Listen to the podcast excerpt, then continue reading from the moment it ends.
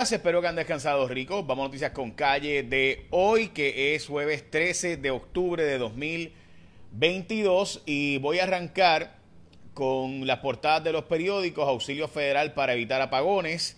Se está pidiendo básicamente la intervención de los federales en eso.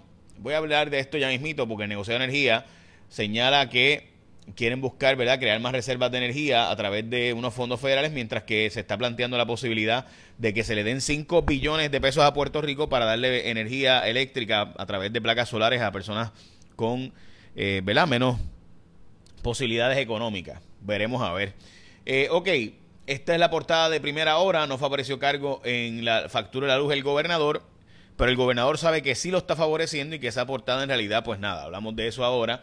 Eh, se evapora las finanzas del Partido Popular, es la portada del periódico El Nuevo Día, en problemas económicos el Partido Popular, mientras que simultáneamente Carlos Correa va a ejercer la opción eh, para salir de su contrato y vuelve a la agencia libre, mientras que el Ritz Carton de Isla Verde va a reabrir, es la portada de eh, periódico Metro, no acaba de llegar la resiliencia a las escuelas, básicamente gran parte de las escuelas todavía a estas alturas eh, todavía no tiene un sistema, a pesar de los fondos, billones y billones de fondos federales que hay. Del total de 843 escuelas, solo 110 cuentan con cisternas y generadores eléctricos.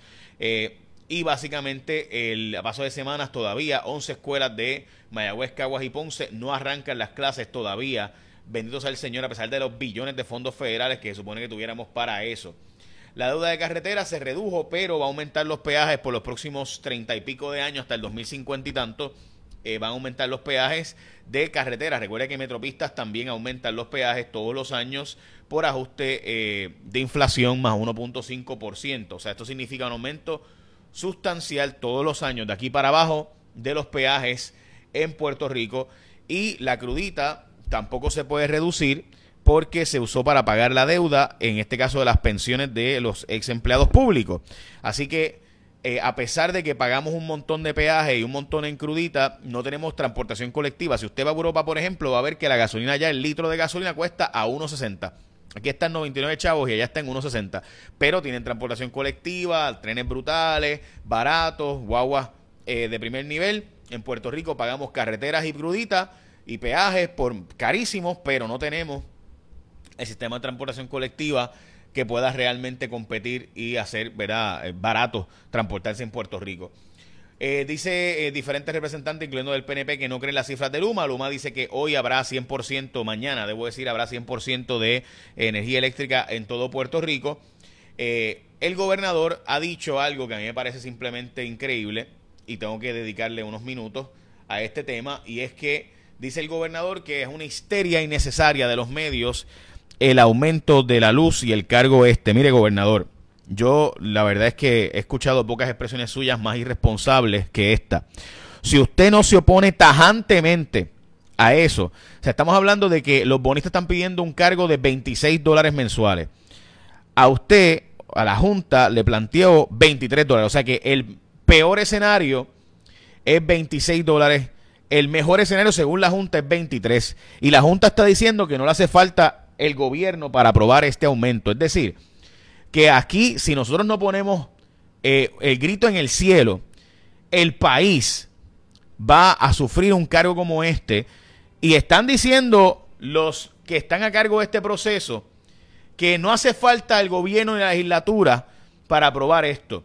Y aunque terminemos en los tribunales y peleemos esto, y quizás pudiéramos ganar el caso y que en efecto tengan que contar con el negociado de energía, es una irresponsabilidad no oponerse tajantemente y gritar en cuanto a este aumento posible y que el gobernador nos diga que estamos exagerando cuando básicamente la Junta está diciendo que el mejor escenario es de un cargo de 23 dólares mensuales. Es de verdad que, es irresponsable.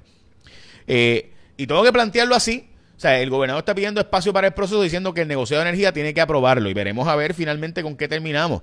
Pero si no reducen la deuda de energía eléctrica en 70, 75, 80%, vamos a terminar con un cargo que será altísimo mensual, mientras simultáneamente estábamos pagando la luz a 34 centavos el kilovatio hora, es decir, 14 centavos por encima, casi el doble de lo que es el que el costo que la propia junta había dicho que destruye nuestra economía, o sea, más de 20 centavos el kilovatio hora es devastador. 34, imagínate tú. Y el gobernador está diciendo que pues que es una exageración de los medios porque no se llegó a aprobar este cargo de 23 pesos mensuales. Seguro, gobernador. Menos mal que no se aprobó. Pero imagínese que se hubiera aprobado y la Junta nos está diciendo que ese es lo mejorcito que se puede conseguir. la verdad es que yo no sé dónde vive este sujeto que llama, de verdad no sé. mala mía, pero, pero es que, es que no, no hay otra forma de decirlo. Yo quisiera decirlo con respeto y con la deferencia, ¿verdad? Pero es que no se puede. De verdad que es que no se puede, me, disculpan. Bueno, mientras tanto, el Nuevo Día está interesado hoy en las finanzas del Partido Popular y que básicamente el partido no tiene chavo, eh, mientras que es el peor económicamente que está. Realmente, como siempre, gente, aquí va a depender de si tienen posibilidades de ganar. Cuando lleguen las encuestas, si las encuestas ponen bien a un candidato popular, le darán chavos. Y si no, pues no, porque aquí se apuesta el jockey. Realmente, esa es la que hay. By the way, en Toro Negro hay una comunidad que se formó para tener energía a través de diferentes mecanismos y además de eso agua y lograron que el 90% de la gente en esa comunidad tuviera agua, estos esenciales, agua y luz a pesar del el huracán Fiona. Eh, como les mencioné, está pidiéndose 5 billones de pesos para paneles solares. Medalla Light llegó a eh, Georgia, al estado de Georgia, donde cada vez eh, una empresa de Savannah en Georgia va a distribuir.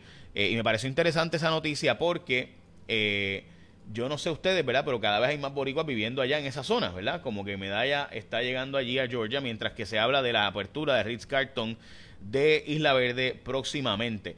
Eh, así que dicen que no consiguen empleados, by the way. La OPEP redujo la producción de eh, combustible de petróleo. Esto, como saben, creo que todo el mundo sabe, que esta organización pues sabe que viene una posible recesión y están planteando pues que va a haber una disminución en el consumo, así que ellos están bajando la producción para pues no tener que bajar los precios mucho más.